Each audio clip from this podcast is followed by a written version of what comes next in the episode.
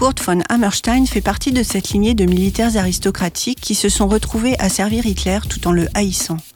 Hans Markus Enzensberger nous dresse un portrait précis de ce chef d'état-major d'une rigidité à toute épreuve.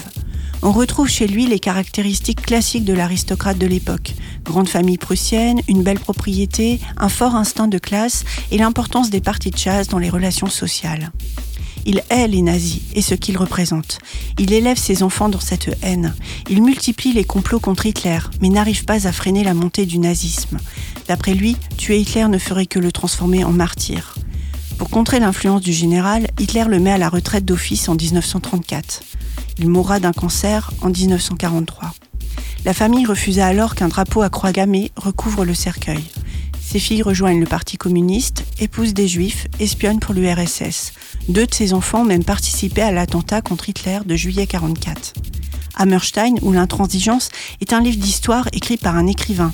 La preuve, Enzensberger rencontre une des protagonistes de l'époque.